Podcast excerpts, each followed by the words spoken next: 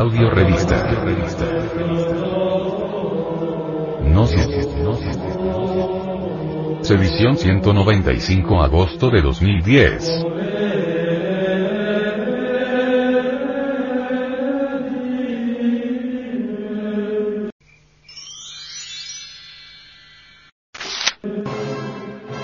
Frente Mundial de Salvación del Planeta.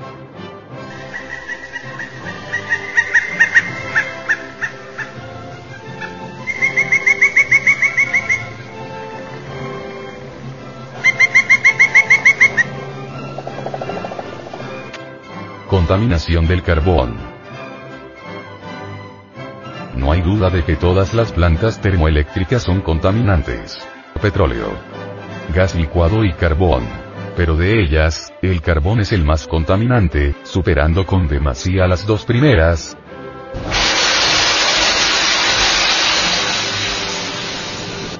Necesitamos progresar y en ese camino, necesitamos electricidad,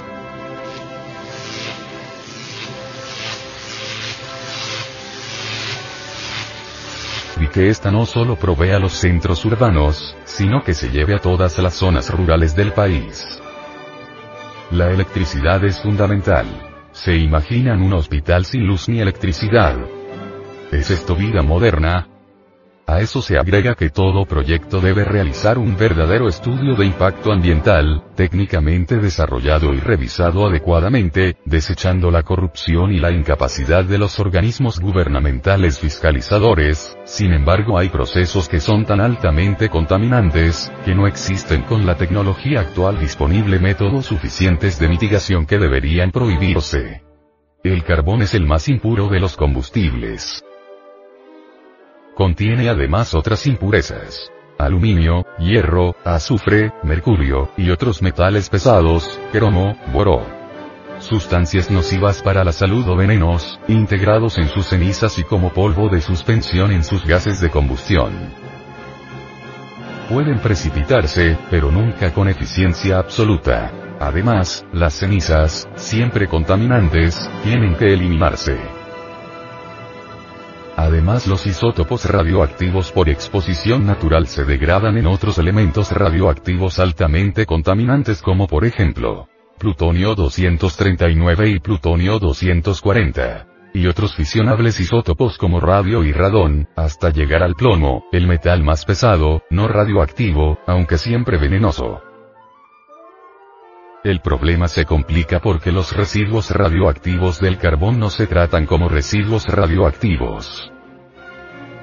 Aunque las cantidades no sean grandes, sus efectos son acumulativos y con vidas medio prolongadas, producirán efectos negativos inmediatos, aunado a efectos devastadores a mediano plazo. Esto es así una advertencia. El carbón es altamente contaminante y por ello mantiene un precio bajísimo, que es la cuarta parte por kilowatts producido, que el búnker o gas natural licuado y por consiguiente, por kilogramo todavía mucho menor. Bajarán sustancialmente los precios de electricidad. Lo dudamos, si consideramos la forma histórica de negociación del pliego tarifario. Hay una pregunta que la gente se hace. ¿Será posible detener el creciente deterioro de nuestro planeta? El gnosticismo responde que para lograr tal objetivo es menester cambiar nuestra forma de pensar, de lo contrario, seguiremos marchando por camino equivocado. Ese es el punto grave de la cuestión.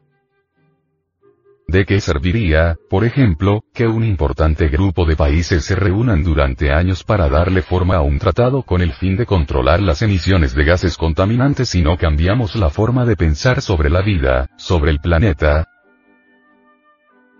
en los tratados que se han realizado sobre control de emisión de gases de invernadero se dan muchísimas pautas, se orienta a los países industrializados para detener la emisión de gases, pero si la gente, el conglomerado humano, no cambia su forma de pensar, ¿de qué sirven todas las recomendaciones que allí tratan?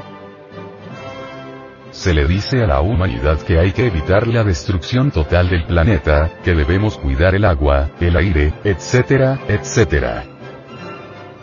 Pero si todos continuamos pensando con los mismos hábitos mentales, ¿de qué sirve todo lo que se refiere a esa clase de tratados?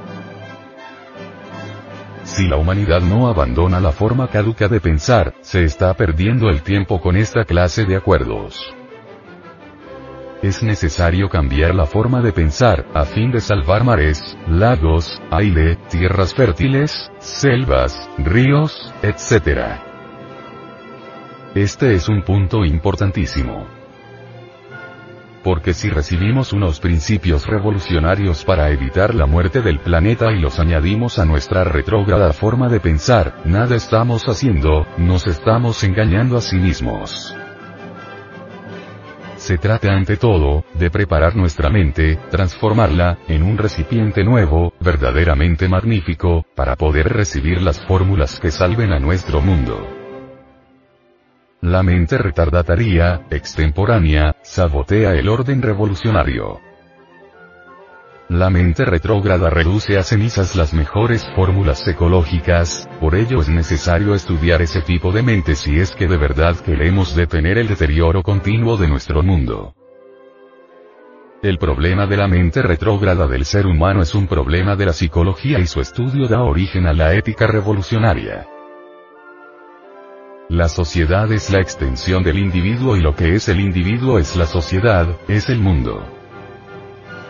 Es imposible lograr poner en marcha cualquier tratado para controlar la vida de los ecosistemas si el individuo no transforma su mente. Es imposible que el planeta salga de la entropía en que se encuentra si el individuo no cambia su mente. Es imposible que el individuo cese sus acciones criminales contra el planeta si no se preocupa por la transformación de su mente. Hoy es menester que la ecología se fundamente en la idea que todo es parte de alguna otra cosa. Por ejemplo, la Tierra es parte del mundo planetario que a su vez hace parte del sistema solar es una parte de nuestra galaxia y nuestra galaxia es una parte de todas las galaxias posibles. Ahora bien, una de las ideas fundamentales de esta cuestión es que el ser humano es un pequeño mundo microcosmos. O sea, que el planeta Tierra está compuesto de partes que están dentro de partes, y nada cuesta comprender que pueden formar una vasta unidad que está más allá de nuestra comprensión, y para ello, consulte. Génesis 1. 1, 27. El Logos creador fue estableciendo cada parte que representa niveles inferiores y superiores. Nos damos cuenta que todas esas partes constituyen una maravillosa unidad. Así que el ser humano no está solo en el planeta, ni tampoco él podría existir aislado. Y si una sola persona realiza actos contra alguna parte que forma un medio ambiente, estará causando estragos no solo para sí, sino a todas las partes de nuestro organismo, sin el cual este no podría existir. Pero cuán lejos está la mayoría de la humanidad de comprender todo esto, ha llegado pues, la hora de reflexionar profundamente. ¿Quiénes somos? ¿De dónde venimos? ¿Para dónde vamos? ¿Cuál es el objeto de la existencia? ¿Por qué vivimos? ¿Y para qué? Vivir así como así, comiendo, bebiendo, reproduciéndonos. Resulta en el fondo bastante aburridor, hasta insensato, diríamos. Obviamente, debemos reflexionar sobre estos tiempos de crisis y de bancarrota de todos los valores humanos.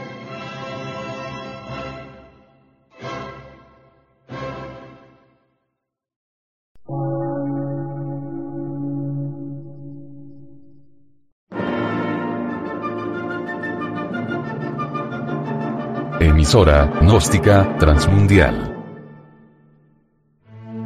Por una nueva civilización y una nueva cultura, sobre la faz de la Tierra.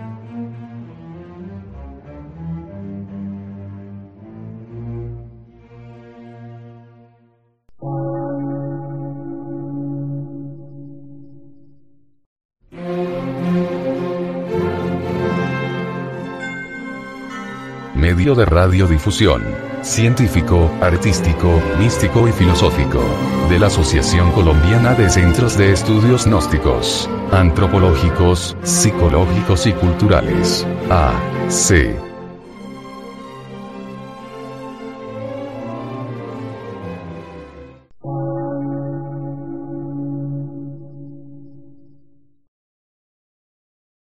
Lectura en movimiento.